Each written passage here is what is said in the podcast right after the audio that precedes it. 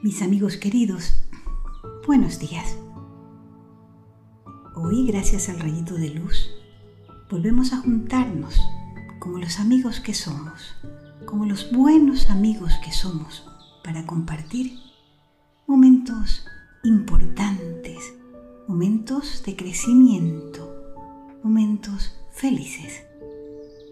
Hoy nuestro rayito de luz tiene vestido de verdad.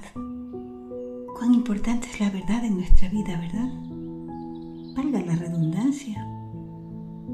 Cuando llevamos una vida ordenada, cuando hacemos lo que debemos, cuando nos dejamos guiar por lo que el corazón nos dice, siempre vamos a tener una buena vida. Pero hay algo importantísimo una herramienta fundamental que Dios ha puesto en nosotros para que esa buena vida sea frecuente, para que crezcamos y vayamos por el camino que nos toca ir siempre de una manera segura. Y eso es, esa herramienta es el discernimiento. Ese es el subvalor que vamos a revisar el día de hoy. Discernimiento. ¿Pero qué es discernimiento? es esa capacidad que tenemos para distinguir entre lo que es correcto, entre lo que es verdad y lo que no. Yo les pregunto, ¿ustedes lo usan? Es que este es un valor muy importante que debemos practicar si aspiramos a tener una vida segura. Imagínense, puede ser que alguien se acerque a nosotros y nos ofrezca algo a cambio de que hagamos algo que ellos nos piden o que lo sigamos. Entonces, alerta, hay que poner en funcionamiento este valor y con la ayuda de Dios tomaremos seguramente la decisión correcta. Por eso, la frase de hoy es una oración que dice así, Señor, pon tu luz en mi corazón y permite que yo sea capaz de reconocer dónde está la verdad. Señor, pon tu luz en mi corazón y permite que yo sea capaz de reconocer dónde está la verdad. Hoy, con mucha alegría, les quiero compartir un cuento que es muy popular en España, que creo que nos va a hacer entender mejor este valor. Y tiene por nombre Paz entre los animales. Y cuenta que una mañana soleada de verano, un gallito de colores salió a dar un paseo por el campo. Kikiriki, decía, kikiriki, decía. Hacía poco que el dueño de esa tierra había sembrado, así que estaba seguro de que allí encontraría semillas y con suerte algún pequeño gusanito para llevarse al pico. Y andaba por allí, distraído, escarbando por aquí y por acá, cuando vio que una zorra surgía sigilosamente de entre la maleza que rodeaba la finca. ¡Uy! Esa zorra viene por mí. ¿Qué qué? Tengo que ponerme a salvo y el gallito de colores miró rápidamente a su alrededor y divisó un único árbol a pocos metros de donde estaba. Sin tiempo para pensar un plan mejor, echó la carrera sin parar de letear y se subió hasta la copa. Unos segundos después llegó doña Zorra, jadeando hasta el tronco. Miró hacia arriba y le gritó, Hola, amigo gallo. ¿Por qué has huido de mí? No entiendo qué haces encima de ese olivo. ¿Es que acaso te doy miedo? Y el gallito, temblando como una gelatina, le contestó, ¿Y qué, Pues sí, para serte franco, tu presencia me produce un gran pánico, terror, miedo. ¿Qué, qué, qué? la astuta zorra que quería que el gallo bajara para ñam, hincarle el diente, puso carita de buena y empezó a mentir.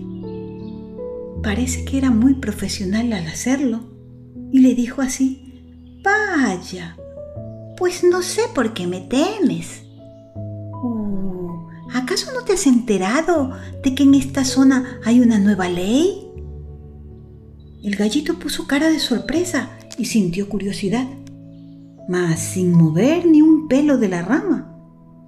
A la que estaba agarrado, le preguntó, ¿Qué, Kiriki? ¿Y de qué nueva ley me estás hablando? Y la zorra, muy astuta, continuó con su pantomima. ¡Ay! ¡Qué desinformado que estás! Esta semana se ha publicado una nueva ley que nos obliga a todos los animales y a los humanos a vivir en paz. Tenemos absolutamente prohibido hacernos daño los unos a los otros. El gallo la miró fijamente a los ojos y la verdad es que no sintió buenas vibraciones. Algo en su interior le decía que no se fijara lo más mínimo, que no se confiara lo más mínimo de esa zorra de pelo rojizo y hocico puntiagudo, con buenas dotes de actriz. Bien parecía que estaba haciendo una película. Y entonces se atrevió a decirle, total, estaba bien arriba. Le dijo, ¿qué, qué? No te creo. Tú eres una mentirosa. Tú lo que quieres es comerme. Y la zorra se esforzó más en parecer convincente, en parecer que decía la verdad. ¡Oh! Te lo juro, yo no te estoy engañando. Por lo que veo es una ley que todo el mundo conoce, menos tú. Ven, baja y te explicaré con calma todos los detalles. Y el gallito empezaba a dudar.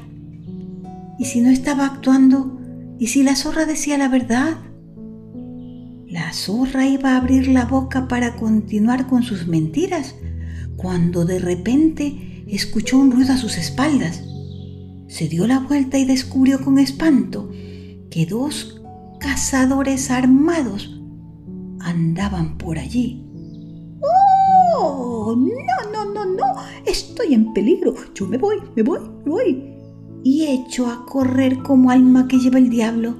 Y el gallo desde arriba le gritó, ¡Hey! ¿Qué quiere que, amiga? ¿Por qué huyes? ¿No decías que todo el mundo conoce la nueva ley de paz entre hombres y animales? Si es así, esos tipos no van a hacerte daño. No tienes nada que temer.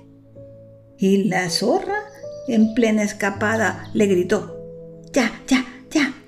Pero cabe la posibilidad de que los cazadores tampoco se hayan enterado de que existe esa ley. Mejor me voy. Adiós, adiós. Y hasta nunca. Y se fue. Y el gallito se quedó subido en el árbol pensando, ¿qué habrá sido de él? ¿Qué habría sido de él si le creía a la zorra? Seguro que no estaría ya para contarnos este cuento. La zorra había querido engañar vilmente al gallito de colores, pero le salió mal la jugada y quedó al descubierto que había mentido. El gallito se quedó un ratito más en la copa del árbol y cuando todo volvió a la calma, regresó tranquilamente al campo a seguir buscando una deliciosa lombriz para asociar su apetito. Y colorín colorado, este cuento ha terminado. Pero lo que no ha terminado es nuestro razonamiento, ¿verdad? Después de haber escuchado esta historia, vemos que es verdad que muchas veces nos encontramos con personas que nos dicen cosas que si no lo pensamos, si no lo consultamos con la inteligencia del corazón, podrían ponernos en mucho peligro. Por eso hay que pensar antes de actuar. Y no solo pensar con la cabeza, pensar con la cabeza pasándolo por el filtro del corazón. ¿Por qué? Porque allí es donde vive Dios y siempre nos dará la mejor respuesta, porque nos ama tanto que quiere que seamos felices y estemos siempre seguros. Y yo también quiero que ustedes siempre estén felices. Por eso les deseo que tengan un maravilloso día.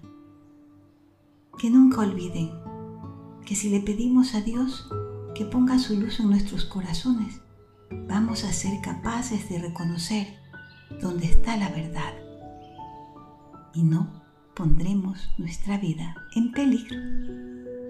¿Estamos de acuerdo? Bueno, mis amigos, qué contenta que estoy hoy de haber compartido con ustedes esta linda historia. ¿Recuerdan que era una historia de dónde?